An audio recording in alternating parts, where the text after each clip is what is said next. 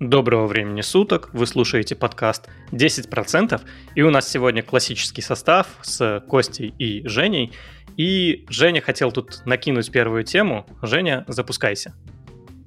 Да ты офигел, ну ладно. Ну. Да, я, я на самом деле давно не участвовал в подкасте, поэтому мне нужно э, как-то напомнить о себе, что ли, потому что я реально... Сколько я уже не участвовал? Месяц, да? Или больше? Месяца два, я думаю. Мы даже не записывались. Мне кажется, да, мне кажется, три. Ладно, я ну, думаю, что у нас короче, новый... совсем нас потерял. Да, да, у нас тут многие да, новые думаю, ведущие у нас есть. Новые польны. Да, да. У нас там сколько получается, там там девочка появилась, не помню, как ее зовут, да? Даша, да. Вот, там еще кто-то. Ну, в общем, да, я довольно старый участник этого подкаста, но ладно. Я вообще хотел поговорить сегодня о, том, что Цукерберг, Марк Цукерберг из компании Meta, если кто-то помнит еще такую компанию, э, решил показать свой новый проект, ну не как проект, а они же сейчас в Мете работают над метавселенными, и, соответственно, недавно Марк Цукерберг представил Horizon Worlds. Э, это метавселенная для виртуальных шлемов, вот, и он опубликовал скриншот э, у себя на странице на фоне Эльфиевой башни внутри этой самой метавселенной. Э, все бы ничего, но она выглядит, э, если говорить там культурным словом, не очень, вот, но почему-то мета считает, что...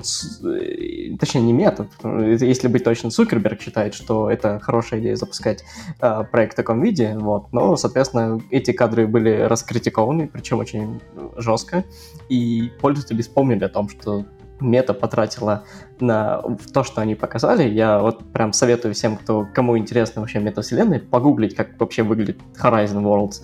Вот, и вы поймете, о чем я говорю, но пользователи, которые следят за ситуацией, напомнили о том, что мета потратила на вот это 10 миллиардов долларов. А это выглядит на минуточку хуже, чем Fortnite. Вот. И, соответственно, появился появилась какая-то дискуссия в интернете о том, что вообще зачем они это сделали и вообще есть ли смысл вообще в этих там метавселенных. Вот. И при этом еще в апреле этого же года мета объяв... компанию Мета раскритиковали за то, что она собирается брать э, 47,5% комиссии от внутренних продаж внутри своей метавселенной. И я вот читаю вот эти новости и вообще думаю, а чем смысл? Будет ли это вообще хоть как-то популярно и кому-то нужно в таком виде? А даже если это будет популярно, как вообще это будет работать с авторами? Потому что, ну, 47,5% комиссии, это, мне кажется, дофига. При том, что сейчас все крупные платформы-держатели, как Apple, Google, кто там еще есть, неважно, там Steam даже пошел на уступки, они начали снижать комиссии при том, что 30% для них уже это было дофига, а тут пришла мета со своей, ну, довольно сратой, будем честными, как выглядящей метавселенной, и хочет просить 47,5% комиссии. Мне кажется, это как-то неправильно, как минимум. Вот, и поэтому хотелось бы пообсуждать сегодня эту тему. Не, ну да, давай кстати, начнем значит... с того, что 10 миллиардов были потрачены не именно на эту метавселенную, а в ну, на Horizon World, а в принципе на инвестиции в метаверс, то есть разработка очков, разработка а, там, метавселенной вот этой, разработка других метавселенных, потому что у Facebook есть как бы несколько метавселенных, тот же самый там а, Virtual Chat, VR-чат, это тоже одно из приложений. Horizon World — это другое приложение, и их довольно много разных. Поэтому 10 миллиардов это как бы все-таки не все в одну корзину, это по разным все-таки штукам раскинуто. Ну, да, Костя, ты хотел. Ага. Да, хотел как раз таки сказать на этот счет, что тут э, не совсем справедливо э, в таком случае оценивать бюджет, но насчет э, того, как это выглядит и какие скандалы вокруг этого всего, на самом деле действительно выглядит как какой-то VR-мод на Fortnite, а, и при этом все вот эти темы вокруг него разрастаются. Это очень интересно, это порождает много интересных э, юридических казусов, сама вот эта технология, э, метавселенная, и мне кажется, в скором времени было бы круто увидеть реакцию правового поля на развитие вот метавселенной. Меня лично вот этот вопрос всегда интересовал. А какая, вы, какая реакция? Подожди, подожди что ты имеешь в виду, да? да. А, ну, там различного рода домогательства, которые были. А, считается ли это правонарушением? А, и сможем ли мы это как-то интерпретировать и наказывать за это в реальном мире? А, или в правовом поле будут существовать собственные как бы э, этические правила. То есть с разрастанием метавселенной мы можем получить совсем отдельный мир со своими законами. Или же внешний регулятор тоже будет дотягиваться до туда. Мне то есть интересно, как э, вот в целом, допустим, если, например, разбирать вот эта ситуация с э, домогательством. А, понятное дело, что это может быть а, а, ограничить виртуальную.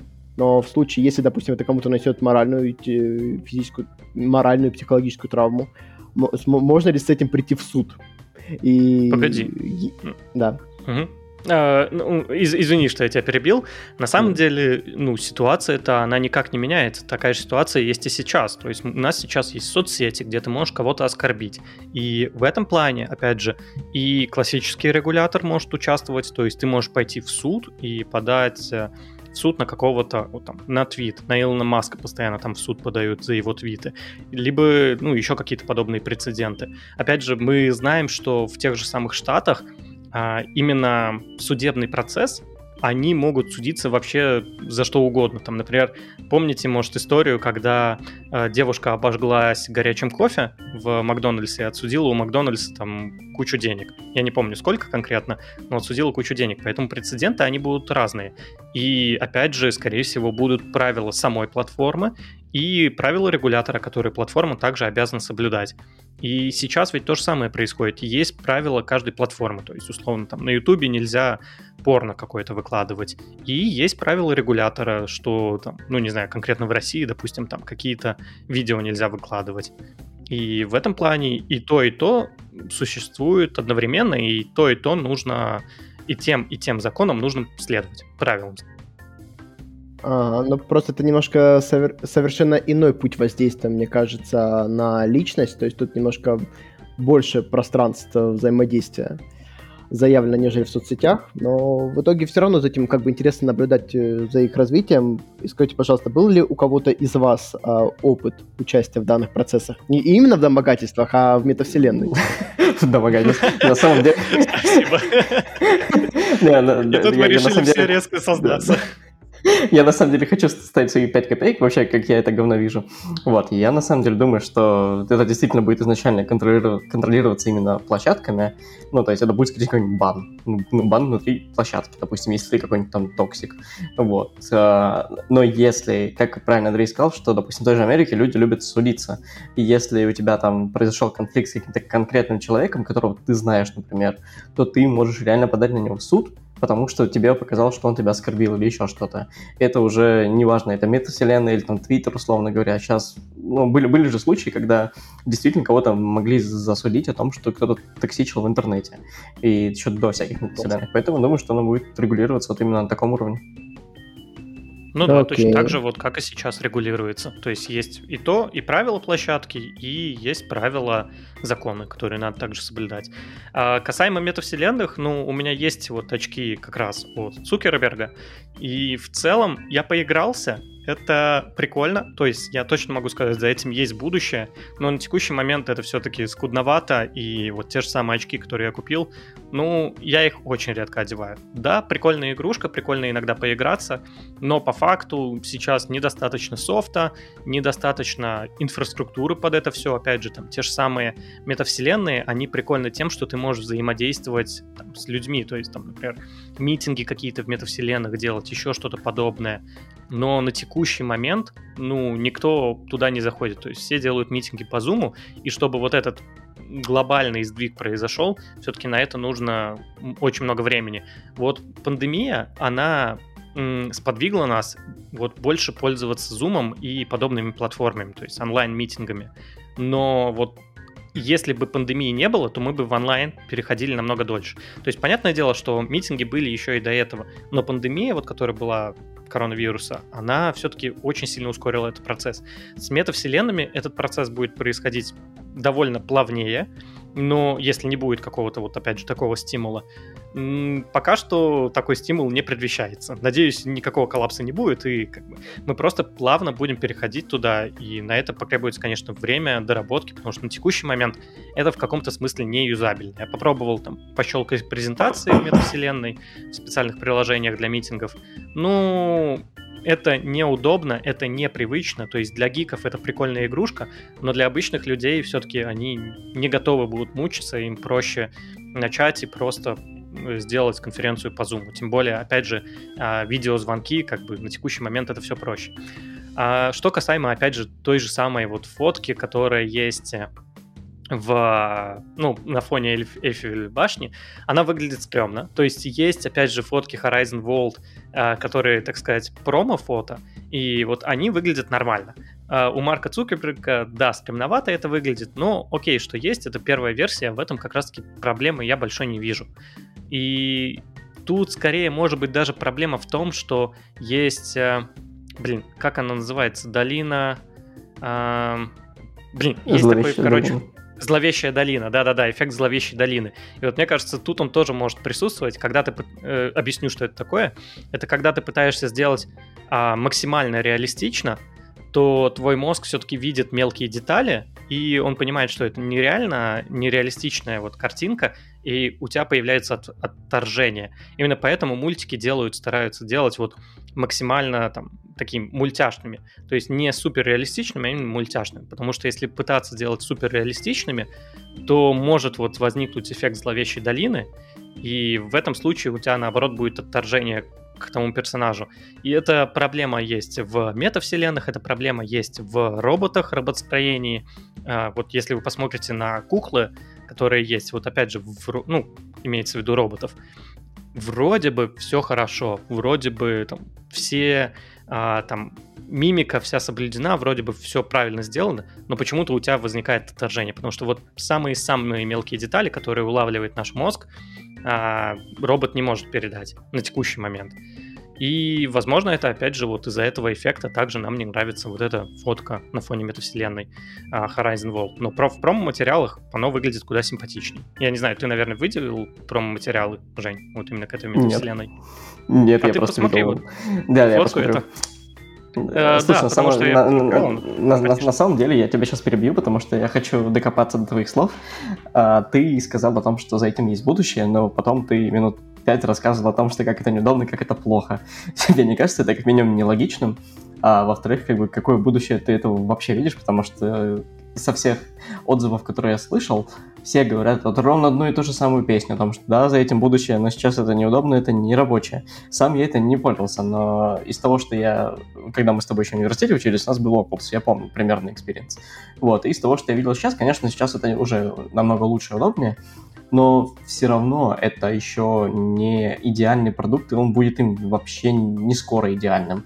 И я вообще, если честно, хочу представить, какое идеальное будущее развития вот этих метавселенных, и как это будет реально использоваться ну, в каких-то в реальных кейсах, не просто там побегать там среди каких-то там, ну, таких же гиков, как ты, там, в метавселенных, или там до женщин там в виртуальном мире докапываться, вот, а вот какое-то реальное применение этого всего.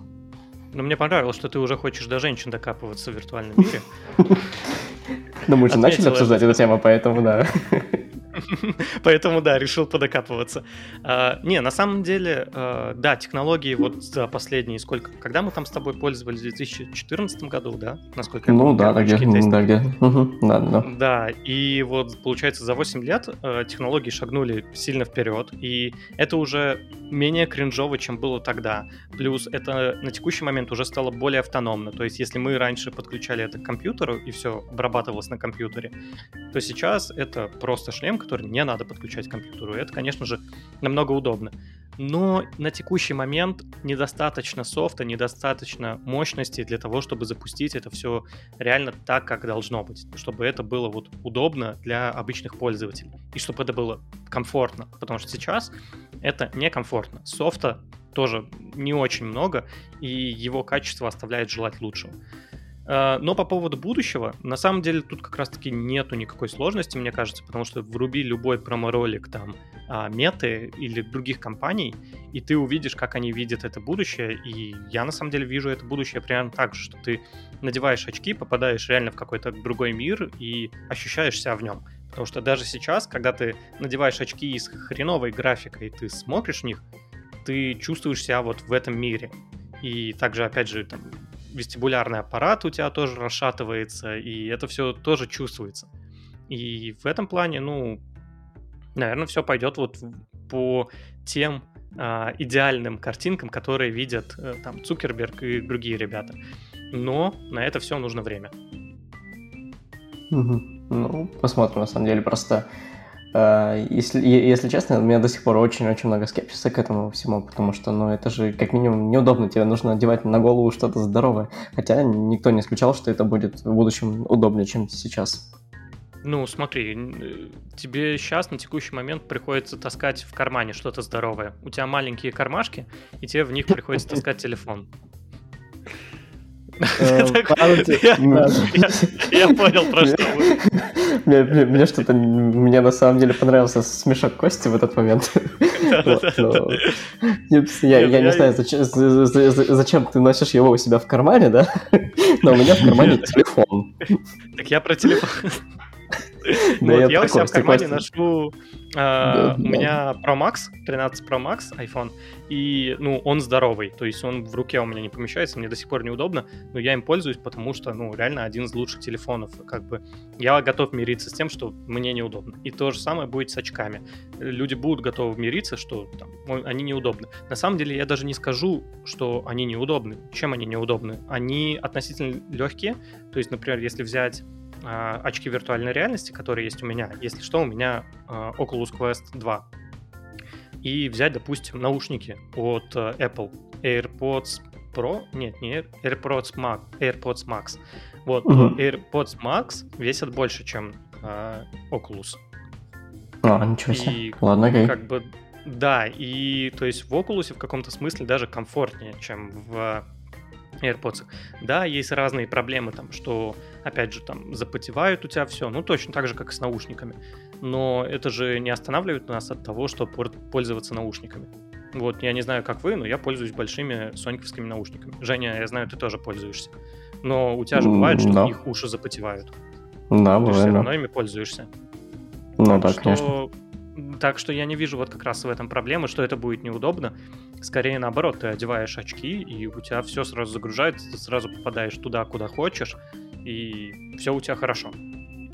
Я все-таки просто, ну, это лично мое мнение, там, с высоты вообще максимально птичьего полета, но я все-таки вижу это больше развитие в плане индустрии развлечений, не в плане, да, там, каких-то там рабочих процессов, там митинги устраивать, потому что мне кажется, это полное говно все. А, например, там какие-нибудь видеоигры, какие-нибудь там фильмы, какие-нибудь там... Не обязательно, да, там сейчас будем говорить про порно. Понятно, что в порно там отдельная индустрия построена уже сейчас на 3D, но вот если а, взять, допустим, какие-то новые мультики, если это позволит тебе давать какие-то там новые впечатления, не просто, да, ты это смотришь, а ты пребываешь в самой сцене, то, в принципе, в этом есть смысл. Ну, надо смотреть за развитием, да. Ну, на самом деле, опять же, вот по поводу метавселенных. Вы же знаете, что концерт там Трэвиса Скотта происходил в какой... Где он был? Я не помню, в игре в какой. Fortnite, наверное. Потому что Fortnite, такое говно, да, только да, Fortnite, да. такое говно только в Fortnite и происходит. Да, но сколько тысяч людей, соответственно, смотрели этот концерт в онлайне? То есть сколько присутствовали именно на этом концерте? И вот тебе пример. Он был бесплатный. Э, я не знаю, сколько? Сколько? Костя такой, это он был а. бесплатный. Да, да, да. А, ну, и просто такая расхайпованная тема, я не думаю, чтобы на... И, опять-таки, окей, да, было много людей. Сколько еще концертов после Трэвиса Скотта было в Fortnite? А вообще, а, там концертов давали? Слушай, я на самом деле вспомнил еще один случай. Там есть такая скрипачка Линдси Стирлинг, если я не ошибаюсь, как ее зовут. Она же тоже давала концерт метавселенной. Ну, не метавселенной, но тоже что-то там похожее, в общем, в этом своим, своим виртуальным аватаром. Вот, поэтому, ну, в принципе, ну, надо смотреть, в общем, правда. Сейчас пока оно супер спорно для меня. Ну, да, там кто-то еще был, но конкретно я точно не помню. А, и я имею в виду, не помню количество, вот пытаюсь сейчас загуглить, и не очень получается. Вижу, что в ивент-игре посетили это не... Ну, 12,3 миллиона игроков одновременно. И это абсолютный рекорд, как они пишут. Ну, в целом, очень и очень прикольно, мне кажется. То есть это очень прикольный ивент был, и реально 12 а, миллионов человек посетили. Ну, я не знаю, кто такой Трэвис Скотт, но, возможно, целевая Это аудитория знаменитый рэпер. Не-не, ну, это знаменитый рэпер. Угу. Не, это все-таки не то. На Ютубе, я смотрю, посмотрели 1,7 миллионов. Это по статистике 2020 года, то есть это не Не, не, я, я, я, я, я к чему говорю, что, возможно, как бы, во-первых, это целевая аудитория Fortnite, она понимает это все. А во-вторых, э, это действительно такие ивенты проходят в Fortnite довольно неплохо. Вот, то есть там не только концерты, там же иногда и какие-то там промо-ролики фильмов делают или еще что-то, ну, к выходам чему-то. Поэтому, в принципе, мне кажется, Fortnite, мне кажется, он больше приближен к метавселенной, чем метавселенной, которая сейчас есть. Ну, подожди, а Fortnite это то же самое, та же самая метавселенная на самом деле. То есть просто для этой метавселенной не нужны какие-то очки или еще что-то. А... Ну да, ну да, логично. Поэтому, ну, это просто название, как называть, потому что метавселенной можно назвать и какую-то игру. Это тоже, ну, чисто это и есть метавселенная, и просто разница в том, э, насколько ты погружаешься в нее. Если в игре какой-то классической у тебя джойстик в руках, то здесь у тебя та же самая игра, только на тебе очки и джойстики в руках. Вот на текущий момент, опять же, вот э, с очками идут два джойстика, и у тебя точно так же джойстики в руках. Просто ты видишь это не на экране, а видишь это вот прям в глазах. И в этом плане, ну, погружение больше. И из-за того, что бинокулярное зрение, опять же, вот эта физика, мы ощущаем глубину, дальность, и это, ну, довольно, довольно прикольно и удобно. Так что есть, есть будущее. А, вопрос в том, как это будет развивать, потому что метавселенные, если вы посмотрите, точнее, давайте не метавселенная, очки виртуальной реальности, они появились уже довольно давно. То есть они появлялись там, по-моему, в 60-е годы. Да, это, естественно, были не, не те же очки, которые сейчас. Там самые первые очки, они были, показывали только красным цветом. И это было, ну, естественно, ужасно, неудобно, больно.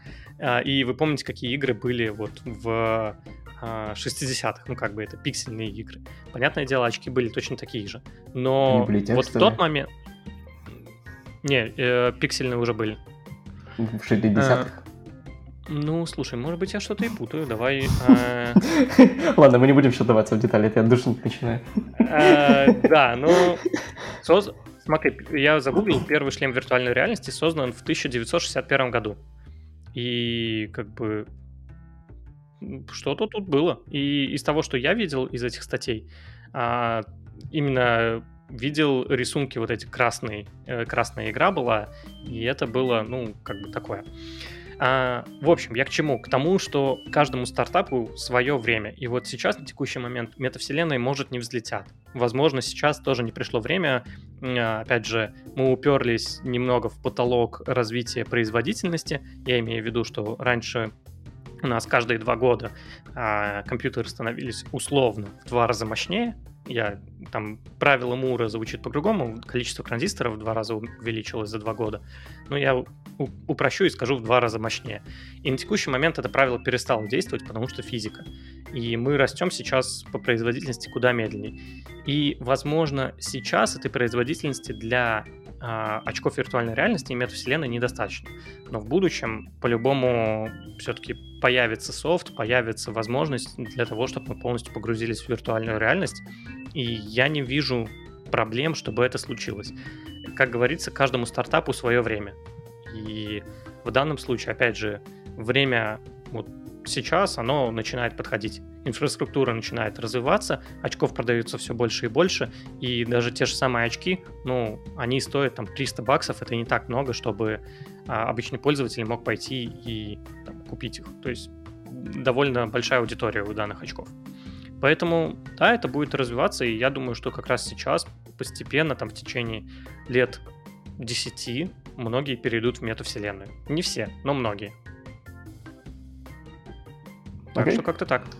Да, а, мы на самом деле застряли на этой Заг... теме немного. Да, да. Да, есть еще какие-то вопросы по данной теме?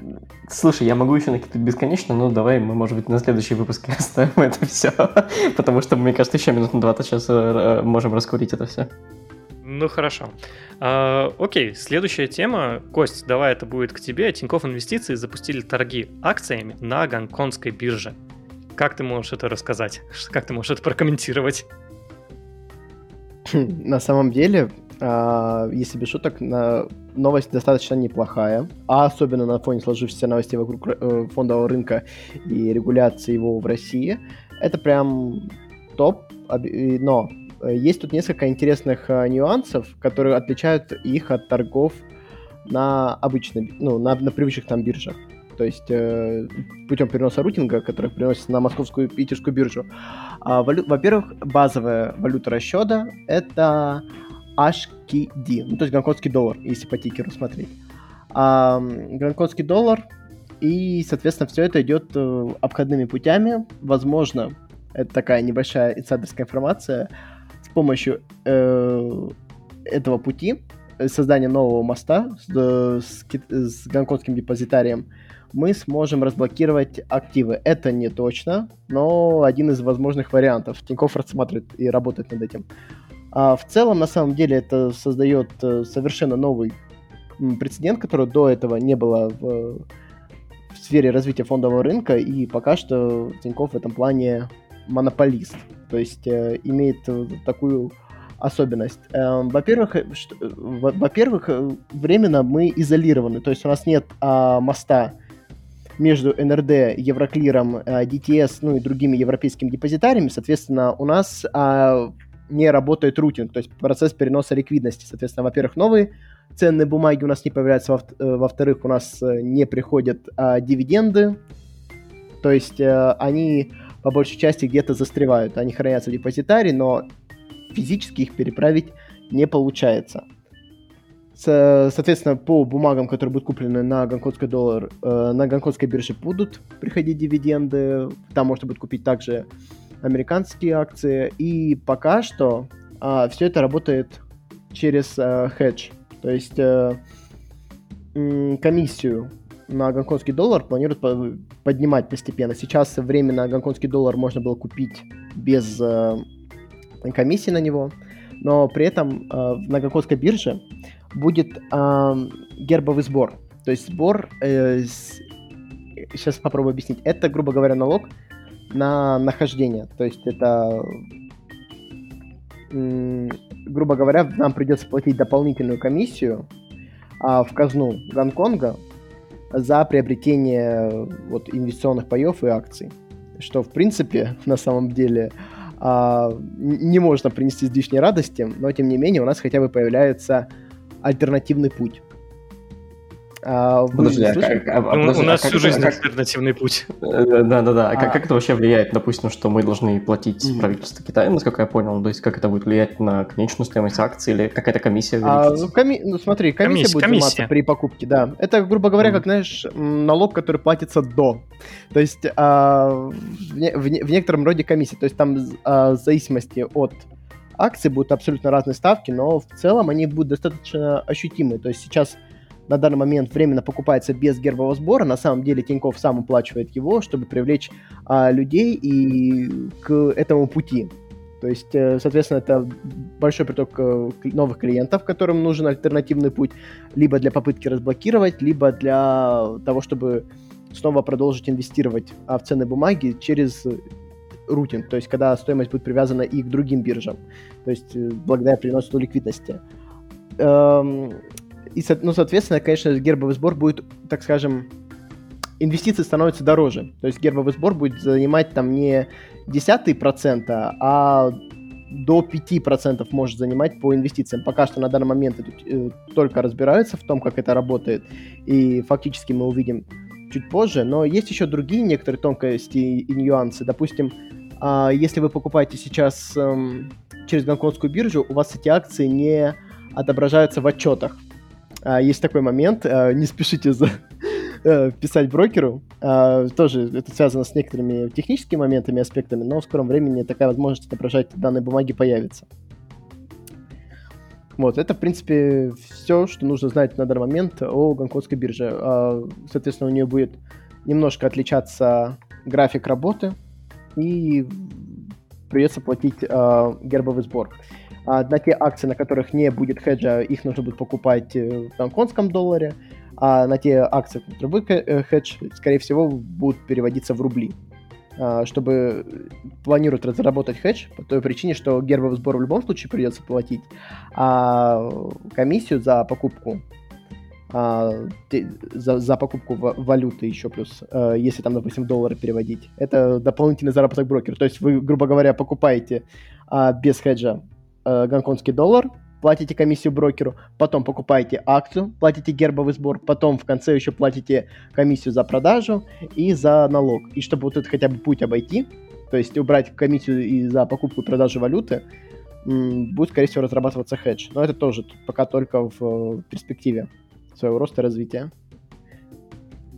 А вы вообще в целом слышали про данную новость и как э, к ней относитесь? Если я честно, слышал, для меня она прошла мимо меня. Сейчас, в данный момент. Ну, то есть я давно следил за тем, как бы пару месяцев назад я следил вообще, что происходит там на российском фондовом бирже, вот, но я понимаю, что он как бы изолированный, и ему сейчас нужно искать какие-то новые альтернативные пути. И это было очевидно, что он будет как бы пытаться контролировать создавать новые связи с Китаем, финансовые связи в том числе. Вот. Но не знаю, как, бы, как я к этому отношусь, но в целом это лучше, чем если бы не было бы ничего. Вот так я бы сказал. В целом, да, если честно, я тоже ничего особо не слышал про эту новость. Ну, просто потому что на текущий момент она меня не касается. И в этом плане вот сейчас что-то новое узнал.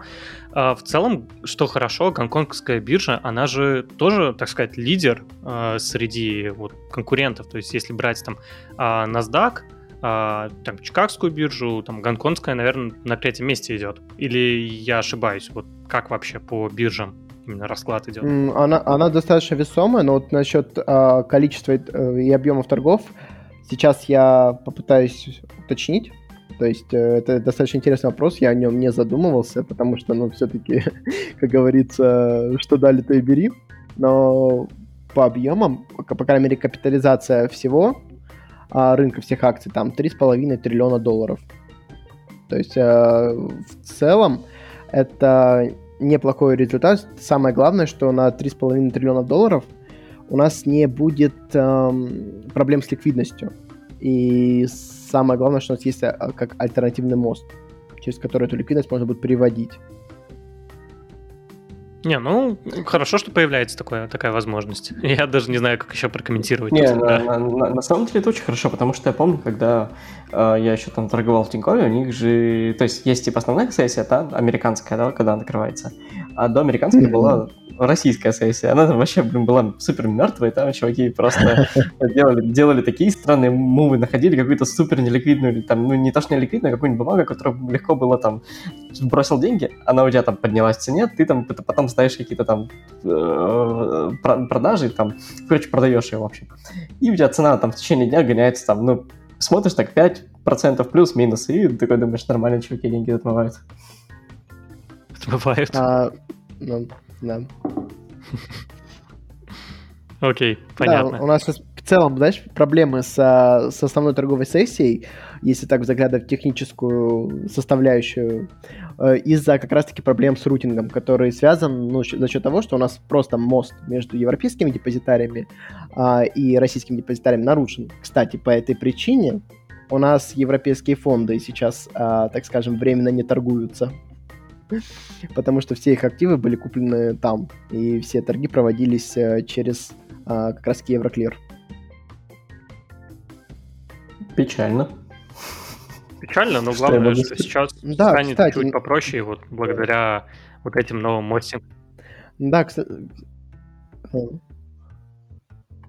да, кстати, насчет э, фонда Finex, для россиян это стало достаточно большой проблемой, как выяснилось, это очень актуальная тема в том плане, что даже сейчас Центральный банк э, направлялся в Европейский суд для решения этого вопроса и для того, чтобы выпустить, так скажем, нерезидентов, а, э, выпустить российских нерезидентов оттуда. И в целом а, ситуация сейчас а, вокруг Finex, она, так скажем, неоднозначно. Появляются разные противоречивые новости насчет того, как долго это продлится блокировка. Э, инструменты стали абсолютно неликвидными, россияне научились высчитывать э, реальную стоимость своих активов, то есть они берут там данные с сайта Finex, а данные с инвестинга, переводят в рубли, рассчитывают. а, свой, так скажем, прирост. Но, опять-таки, грубо говоря, мы лишены одного из самых главных факторов э, справедливых торгов и необходимого условия на фондовой бирже это свободность и доступ к своим активам. То есть, э, когда они у тебя, грубо говоря, лежат твоим мертвым грузом, они не ликвидны. И многие спрашивают, зачем они мне тогда нужны.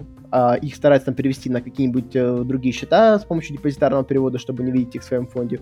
Подают э, разные петиции, обращаются к брокеру, обращаются на Санкт-Петербургскую биржу. Некоторые даже самые осмеленные писали на почту Finex. Судя по пульсу, были такие сообщения. Но сам Finex делает шаги в сторону разблокировки уже неоднократно. И при этом как бы брокеры ищут обходные пути. То есть были возможно, рассматривали возможность создания как альтернативного депозитария, а, создания нового моста между Евроклиром и НКО НРД. А, пытались через Best Efforts Bank наладить эту связь, но пока что это все безуспешно. Все находится на рамке планов. Вот даже на сайте Finex э, был недавно опубликован план действий, который предполагает получение лицензии на совершение некоторых сделок с НРД.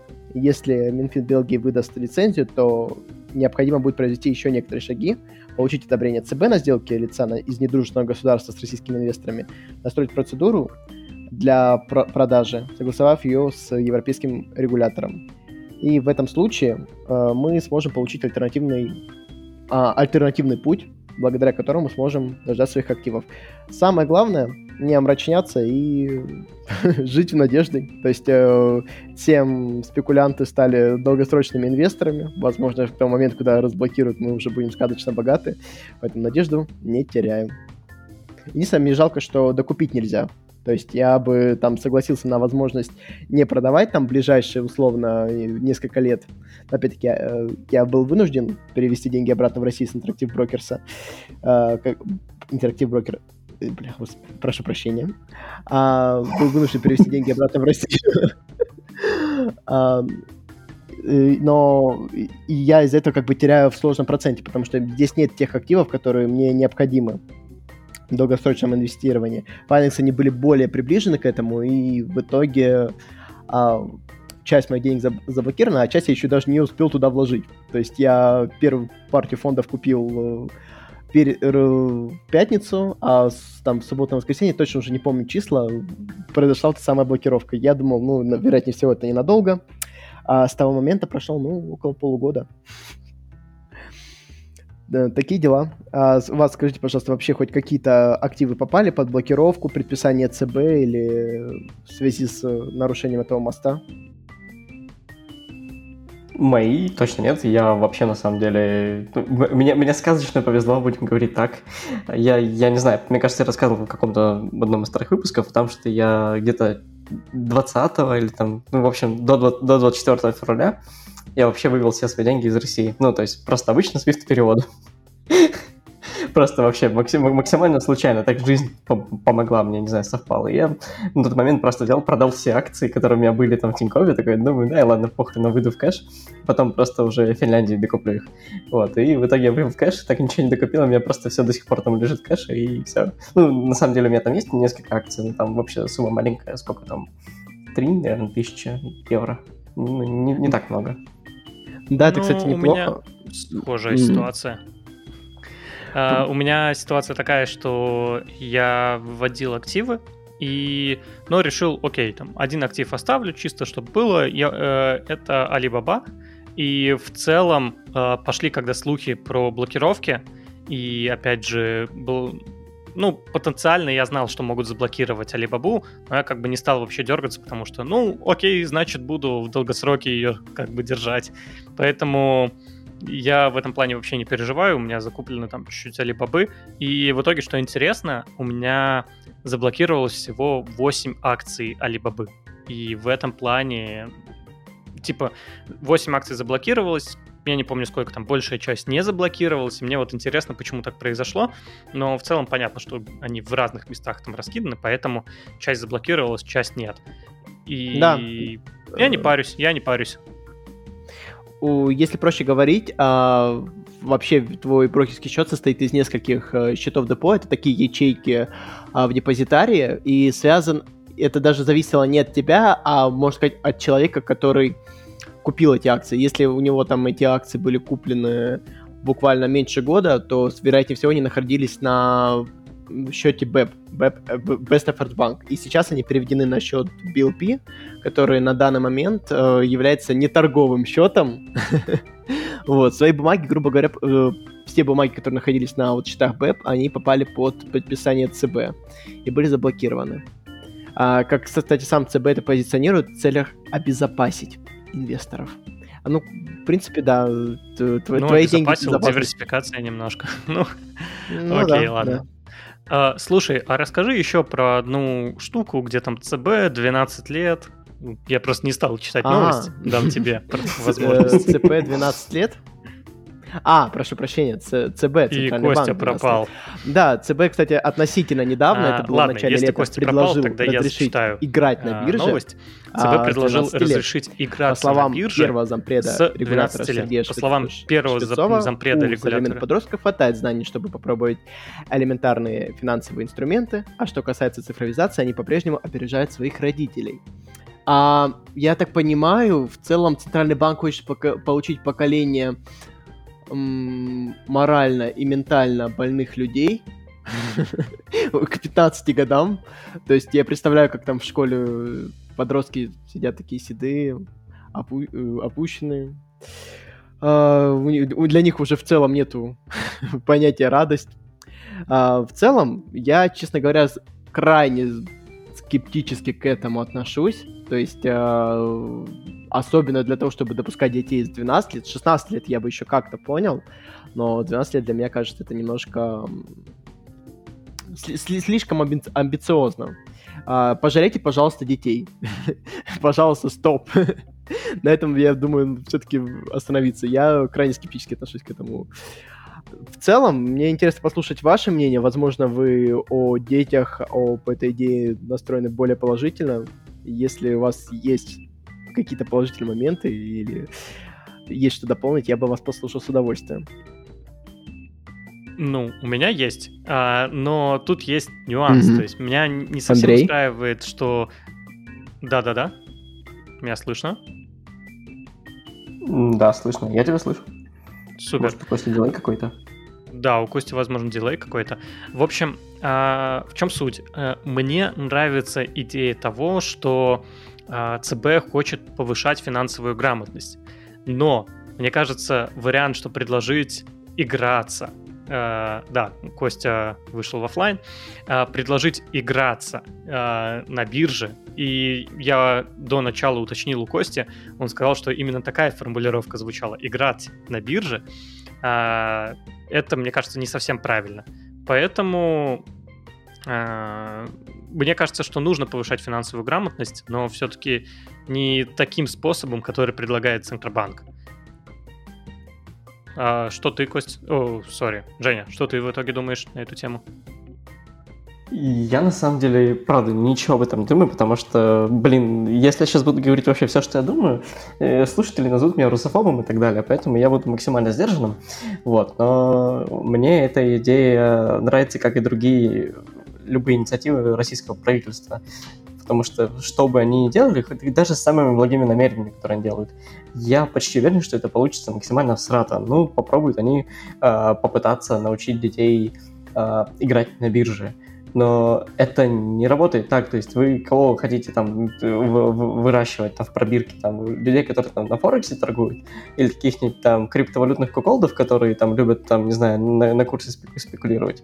Вообще в чем поинт, для чего? Если вы хотите повысить финансовую грамотность, то как бы надо ну, обучать именно финансовым, финансовой грамотности, а не, а не спекуляции. Ну, то есть там обучите детей, как вообще деньги делаются, почему ты не можешь просто взять и напечатать там много-много рублей, например, да, и все будет хорошо, и раздать их всем, вот, и так далее. Ну, обучите, как вообще банки зарабатывают деньги. Вот эти знания не более важны, чем вот это вот говно, которое придумали о том, что э, играть на бирже. И, кстати, да, это Костя принес именно с такой формулировкой, как Андрей сказал.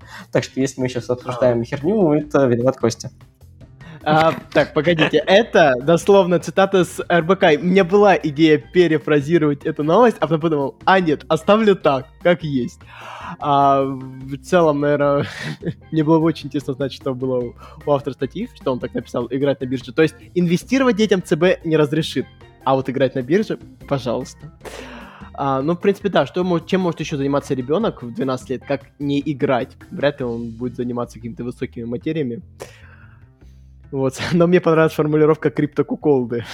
Я тоже это хотел отметить. Криптокуколды такой... С одной стороны, очень смешно, что Женя, у Жени такие хорошие познания и в, кривалют, и в криптовалютах, и куколстве. Я не знаю, как... я, на, самом деле только недавно узнал, что это такое. А, не от тебя, Женя, а от кого-то там еще. Но вот я узнал, типа, полгода назад, наверное, что это такое. Да, ну, блин, какая четкая формулировка. Ну, потому что, как бы, ну, я, я думаю, что большинство слушателей знают, что такое коколство, да, а, Если не знаете, то хорошо, что не знаете. Нет, нет, нет, не надо гуглить. Мы не будем такое обсуждать, и я не рекомендую гуглить. Да, да, да. Хотя я, кстати, не гуглил. Но суть в том, что быть криптовалютным инвестором, это именно инвестором, да, это важно. Я хочу подчеркнуть именно инвестирование. Вот если вы там играете на бирже, хрен с вами играете, но если ты вкладываешь свои деньги, то ты смотришь, как твои деньги имеют, по сути говоря, на бирже. И чем это вот, отличается от действительно куколства. Так что вот... Какая жесть. Ладно, ой. Подкаст про инвестиции. Да, напоминаю, подкаста про инвестиции. А, ладно, скриптокуколство. А, я, я в остальном, кстати говоря, Джейн, с тобой согласен. Я тоже считаю, что нужно повышать все-таки а, экономическую грамотность детей, но не такими способами и как бы хорошо, что пытаются, но попытки вообще очень странные максимально. Кстати говоря, у меня к вам вопрос. У вас вообще была экономика в школе? У меня, кстати, я как человек, который относительно недавно заканчивал школу, но относительно вас, по крайней мере, да и в целом. А, так вот, у меня был, были даже уроки финансовой грамотности. Я, несмотря на то, что я учился в сельской школе, у нас были уроки финансовой грамотности, нам преподавали учителя, а у которых там зарплата 1012 была, это не утрирование. А нас в целом этому обучали, но вот как раз-таки мой одноклассник, э, достаточно близкий мне друг, знакомый с самого детства, недавно мне спрашивает, говорит, Костя, а почему, типа, э, говорит, почему просто нельзя напечатать денег и всем и всех им раздать? Я такой, ну, типа, посмеялся, думаю, классная шутка, а потом я понимаю, что это была не шутка. Я ему такой говорю, ну, а как же инфляция? И он мне отвечает, так мы отменим это понятие. Я такой, ну, вот, вот такого человека нужно в российское правительство, однозначно. Сразу все, все порешал. а, да, и это на самом деле печально. Слушай, слушай, на самом деле, хоть сейчас Костя и там искал довольно кринжовую историю, все равно Костя, но да-да-да, но эта история супер часто, особенно среди политиков, которые пытаются заткнуть свои проблемы деньгами. Вот там, ну, бывают случаи, когда мне на работе вот недавно парень рассказал о том, что один, я не помню фамилии, я очень плохо запоминаю финские фамилии, но неважно, один какой-то там финский политик предложил, а, кажется, по-моему, текущий премьер-министр Финляндии, если не ошибаюсь, вот, Санна Марин, вот, но э, суть в том, что какую-то проблему она решила... В общем, финские города какие-то там, муниципалитеты, неважно, города, я плохо помню детали, но суть в том, что они, допустим, получали ежемесячно или, или да, по-моему, ежемесячно, там, допустим, 1 миллион евро на там, зарплату, на какое-то развитие. А текущий премьер-министр пришла и ничего умнее не придумала, как, а вот давайте мы вам будем давать 2 миллиона евро вместо одного. Ну, просто чтобы рейтинг свой повысить и задобрить там избирателей. И действительно, как бы это же не привело к инфляции, да, это же не привело там, к повышению там, каких-то сервисных услуг, не, не, не привело там, к подорожанию продуктов. Нет, зачем? Мы просто повысили себе балл, когда выборы у нас были. Вот, поэтому это на самом деле история, она грустная в плане инфляции. Не, ну, возможно, опять же, там есть э, иногда профицит бюджета, и можно потратить, опять же, на повышение каких-то... Э, Слушай, я, я не думаю, что в Финляндии есть профицит бюджета, при том, что если мы посмотрим, как растет госдолг Финляндии, то у него явно нет профицита бюджета. Ну, окей, окей. А, ну, госдолг Америки, как мы знаем, там вообще как бы гигантский, это не показатель. не стоит забывать, это база. А, окей, давайте тогда прыгнем пока на следующую тему, пока мы тут с куколством уже не начали разбираться. А, И следующая тема — это про то... Ну, цитата такая. «Э, «Нефть бренд потеряла 9% с начала месяца. Э, как цена на нефть влияет на фондовый рынок?» э, И на самом деле я уже загуглил цены на нефть, и могу сказать, что если брать с предыдущего пика, который был в июне, 7 июня, то цена на нефть уже упала на 22%. А если брать пики, которые были 9 марта, после различных событий, то цена на нефть упала вообще уже на 27%. И на самом деле цена на нефть, она же влияет вообще на все. Это а, во-первых, это сырье, то есть из нефти делается довольно много всего разного, а, там, начиная от пластика, там, парфюмерии, помад, там вообще все подряд. И, конечно же, чем ниже цена, тем дешевле это все будет стоить. Во-вторых, э, крайне важная э, составляющая любого продукта — это логистика. И, опять же, логистика — это нефть, бензин, дизель, э, керосин, топливо для кораблей. И я подумал, у кого-то там взрывы уже пошли. Да. А, не пугайте меня так, парни. А, в общем, а, и, конечно же, чем дешевле цена на нефть, тем дешевле бензин, и а, тем выгоднее логистика, и цену можно, опять же, опустить, либо поднять, соответственно, от цены. Поэтому цены на нефть очень сильно влияют в целом на фондовый рынок, и сейчас цены упали до 96 долларов за баррель, и это как бы, ну, хорошая цена. Не знаю, в том плане, что а, блин, у меня почему-то график только с начала 2000 конца 2021. Не могу раньше посмотреть. Но, в принципе, я помню, что 90 долларов за баррель такая классическая цена на нефть, и тут нечего сказать. Вот, э, Кость, ты вроде добавил эту тему. Mm-hmm. Вот что тебе интересно было? Или это Жень добавил? А, в, ц- в целом, а, смотри, да, несомненно, цена на нефть сейчас а, в целом находится в адекватных э, значениях. Просто если мы берем вот в самой пиковой точке, прошу прощения за взрывы, я просто живу достаточно близко к территории военных действий. Это, кстати, не шутка. Так вот, а, в целом, в целом, э, а, эти пиковые значения были вызваны диким ажиотажем. А, нефть, как, ну, помимо всяких, как мы понимаем, что это сырье, это логистика, это доставка, соответственно, и дорогая нефть, дорогое все, но нефть была дорогой в пике как раз-таки за счет вот этих самых за, за счет была за него повышена была премия за риск, соответственно, выросла его цена. А для и, соответственно, в таком случае мы видим прямую корреляцию доходов стран-экспортеров, в том числе и России, и цены нефти бренд. Э, нефть бренд забывается в Северном море, и в целом, на самом деле, нефть бренд это как главный локомотив вообще в целом рынка нефти. То есть, э, несомненно, есть куча других марок, а, которые э, добываются в разных местах, разных технологий, но бренд считается как эталонной нефтью. И, соответственно, ее цена напрямую влияет и на цену других. И сейчас, приближаясь к пиковым отметкам, мы можем заметить, так скажем, а, примерно с начала июня э, так, нисходящий тренд. И сейчас там по разным оценкам с точки зрения технического анализа там э, она может корректироваться до 90 долларов. В целом это на самом деле удачный момент для тех, кто держит доллар, особенно те, кто его купил недавно, в том плане, что э, рубль имеет прямую э, прямую сонаправленность с нефтью бренд. То есть э, нефть бренд это в первую очередь влияет на доходы стран-экспортеров, в числе которых находится Россия. Для нас это для, для тех, кто, по крайней мере, сидит в таких позициях, э, по большей части валютных, это интересный момент. Э, я на всякий случай уточню, насколько mm. по поводу России, все-таки в России добывается Urals, э, такая да, марка, да, да, и я на... этого... другие mm. марки. Да, но бренд, она такая относительно основная, и реально все ориентируются на марку нефтебренд. Urals считается чуть менее качественной, но в целом а, плюс на минус одно и то же. Ну, жento, а... знаешь, жентосу хотя бы такую бы нефть видеть, да? Хотя бы юру. У нас все нормально, у нас все нормально. Не надо мне тут загонять про нефть, да, про то, что мы там от угля отказались. Выстоит. Финляндия выстоит, надеюсь. Зеленая энергетика. Да. Я, кстати, сейчас, получается, был на самом деле у нас действительно как бы было подорожание там энергии, оно произошло, ну, может быть, 6 раз 25 раз, что-то типа около того.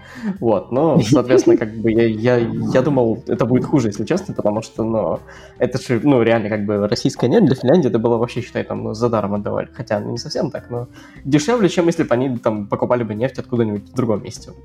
Но сейчас, как бы, действительно у нас подрошло, произошло подорожание электроэнергии, если я там до этого платил 6, почти 6 евроцентов за киловатт в час, то сейчас уже, если заключать контракт новый, то он будет стоить сколько? Ну, по-моему, 27 евроцентов. Ну, почти в 5 раз, в общем, подорожание было, там, 4,5, если быть точно. Вот, но в принципе, от какой-то это прям дичайшей инфляции из-за того, что там нефть подорожала, да, или там то, что Финляндия отказалась от нее, ну, ну, ну не было. Ну, как бы, ну, некоторые продукты подорожали, но до хрена из них подорожали еще до того, как Финляндия отказывалась от российской нефти. Вот, так что я не думаю, что прям совсем все так плохо здесь. Может быть, в каких-то других странах, я не знаю, но здесь, в принципе, нормально пока что. Бензин, правда, подорожал, и многие финны ездят, те, кто живут там на границе с Россией недалеко, они вообще им похрен, они забили, они просто едут в Россию заправляться бензином российским, потому что дешевле стоит. Вот. Все ясно, Женя Еврокуколд. Да, но ты давай этот мои термины против меня там не, не пытайся пускать. Че, походу, название под выпуска сегодняшнего мы выбрали, да? Да, три куколда собрались как старые добрые. Какой ужас. Как старые добрые, Я... да. Так, так, подожди, подожди. Ты говоришь там за три колдов, но как минимум давай, давай ты меня не будешь в это в число включать, пожалуйста. Не, ну ты же главный евро куколд. Нет? Да, я, я, я вообще не кукол, так что все, давайте, давайте мы не будем сейчас это обсуждать. Нет, ну у тебя там все растет, а ты кайфуешь. Да, у тебя что? Смотришь и кайфуешь. Так, подожди, в карманах не а, помещается, да. Ладно, ладно, ладно, давайте, давайте я сейчас поясню за свои слова, сейчас буду уже говорить таким нормально. Я был недавно в России в июне, вот, так что я посмотрел на ваши там цены у вас в России, там, там сколько кофе стоит, да, сколько у вас там сыры стали стоить, там еще что-то. Я что-то подумал, что инфляция-то не в Финляндии произошла, а в России произошла, потому что у нас было подорожание, но, условно говоря, продукты основного питания, они плюс-минус остались на примерно такой же цене. Я не буду врать, что они совсем не изменились, потому что они изменились, и, допустим, тоже мясо стало чуть дороже стоить, вот, и, или та же электроэнергия. Ну и, соответственно, за то, что электроэнергия стала дороже, все стало немножко дороже стоить. Но это не так, что прям совсем там у тебя там резко там расходы выросли. Нет. Ну, в Израиле, кстати говоря, то же самое. Как жизнь была, капец какой дорогой, так она стала дороже, но не поэтому.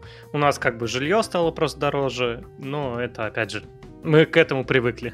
А именно цена на продукты, ну, да, у нас жесть по ценам, ну, что поделать, так и живем. А у меня, на минуточку, в э, моем крае э, киловатт электроэнергии стоит 3 рубля 68 копеек. Так, просто к слову, это не флекс. Напомни, сколько у тебя там iPhone стоит. Так, ладно, проехали.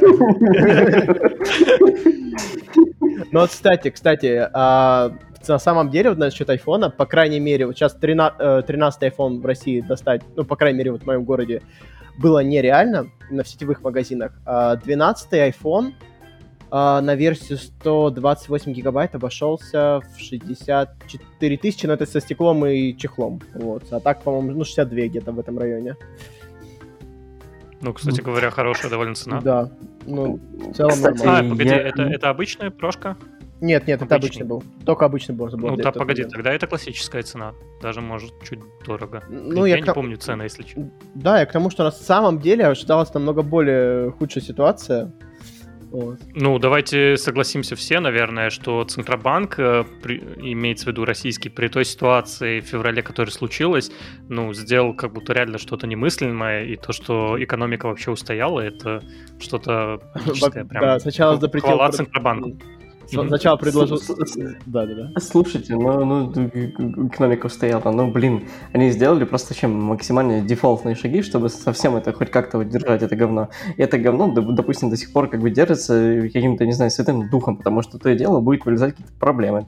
То там то сломалось, то то сломалось. И вот когда они там поставили там ставку процентную, там 20%, вот, то, конечно, это помогло, помогло сдержать кратковременный эффект. Но никто еще не знает, что, что действительно будет там через, там, условно условно говоря, еще через полгода, потому что если посмотреть на, на продукты в магазинах, хотя мне, кстати, там знакомый недавно рассказывал, что они хоть и подорожали, но сейчас уже многие опустились. Поэтому я, честно говоря, им, имею некую информацию такую с задержкой, потому что я был два месяца назад и не знаю, что сейчас происходит. А, ну, в целом, на самом деле, еще касаемо гениальных решений Центрального банка, ну, не только там э, ключевая ставка, но еще при этом там комиссия на продажу валюты, допустим. За, был временный запрет на вывод денег, которые находятся именно на московской бирже, не на питерской, а на московской бирже. А, продажа активов была временно ограничена. Потом э, за, за, за, э, заставил экспортеров э, продавать э, сначала, по-моему, 20% э, валютной выручки, сейчас там, ну, в зависимости уже от компании. А, ну, то есть к тому, тому, что это были очень жесткие методы, которые, ну, в целом, на самом-то деле, были достаточно очевидными. То есть, что сейчас будет? Мы увидели, так скажем, истинное обличие в том плане, что если вдруг что-то опять начнется э, прям критичное, мы, мы просто там временно не сможем выводить деньги, у нас там подни, э, поднимут ключевую ставку, соответственно, там дорогие кредиты будут и, в принципе, многое что еще завязано на кредитах и других продуктах и в тому, что просто мы будем избавляться от э, резерва валюты иностранной в нашем государстве и а, избавляться от э, возможных потоков и сохранения этой валюты, то есть э, за счет ситуации с экспортерами. Ну, то есть это очень двоякая ситуация, у меня нет однозначного ответа на то, хорошо это или плохо, и не могу дать прям точной и однозначной оценки этим действиям. Потому что, ну, да. Сори, Грейс, я тебя сейчас перебью. Где ты живешь? Потому что там прям такое ощущение, что ты вот, тебя там за пару километров тебя там какую-нибудь базу разносит. А, давайте, может, после записи скажу, где я сейчас нахожусь. Ладно, ладно, давай ты сейчас будешь а... дианон свой делать. Да-да-да. Все, все нормально. Мы, я, я, как говорил Андрей, привык. Я уже кукол, да. Чисто, подожди, понятно. Ты, да, ты подожди, ты действительно ты, чисто хочу уточнить, ты действительно знаешь значение этого слова? А, куколда, да, да, конечно. Э, моя любимая, да, моя любимая категория. Так, все, проехали. Возвращаемся к темам подкаста. Ага, тема у нас. У нас, походу, тема подкаста куколство. Как бы. Это проходит такой тонкой нитью через весь подкаст и наш эпизод. Так, а, переходим да? к следующей теме. Да, на самом деле, я думаю, на этой позитивной ноте уже можно потихоньку заканчивать. Да, вот. в принципе, да. Да, а мы, нам просто очень интересно, где ты там находишься. Э, Поэтому, да, на этой позитивной ноте я предлагаю заканчивать. Всем спасибо за прослушивание. Надеюсь, вам понравилось, и вы не будете гуглить, что такое куколство. Э, жалко психику и все вот в этом духе. А, вот, спасибо, Женя, за то, что протянул эту ниточку по всему подкасту. Вот, так что до скорых встреч. Всем пока.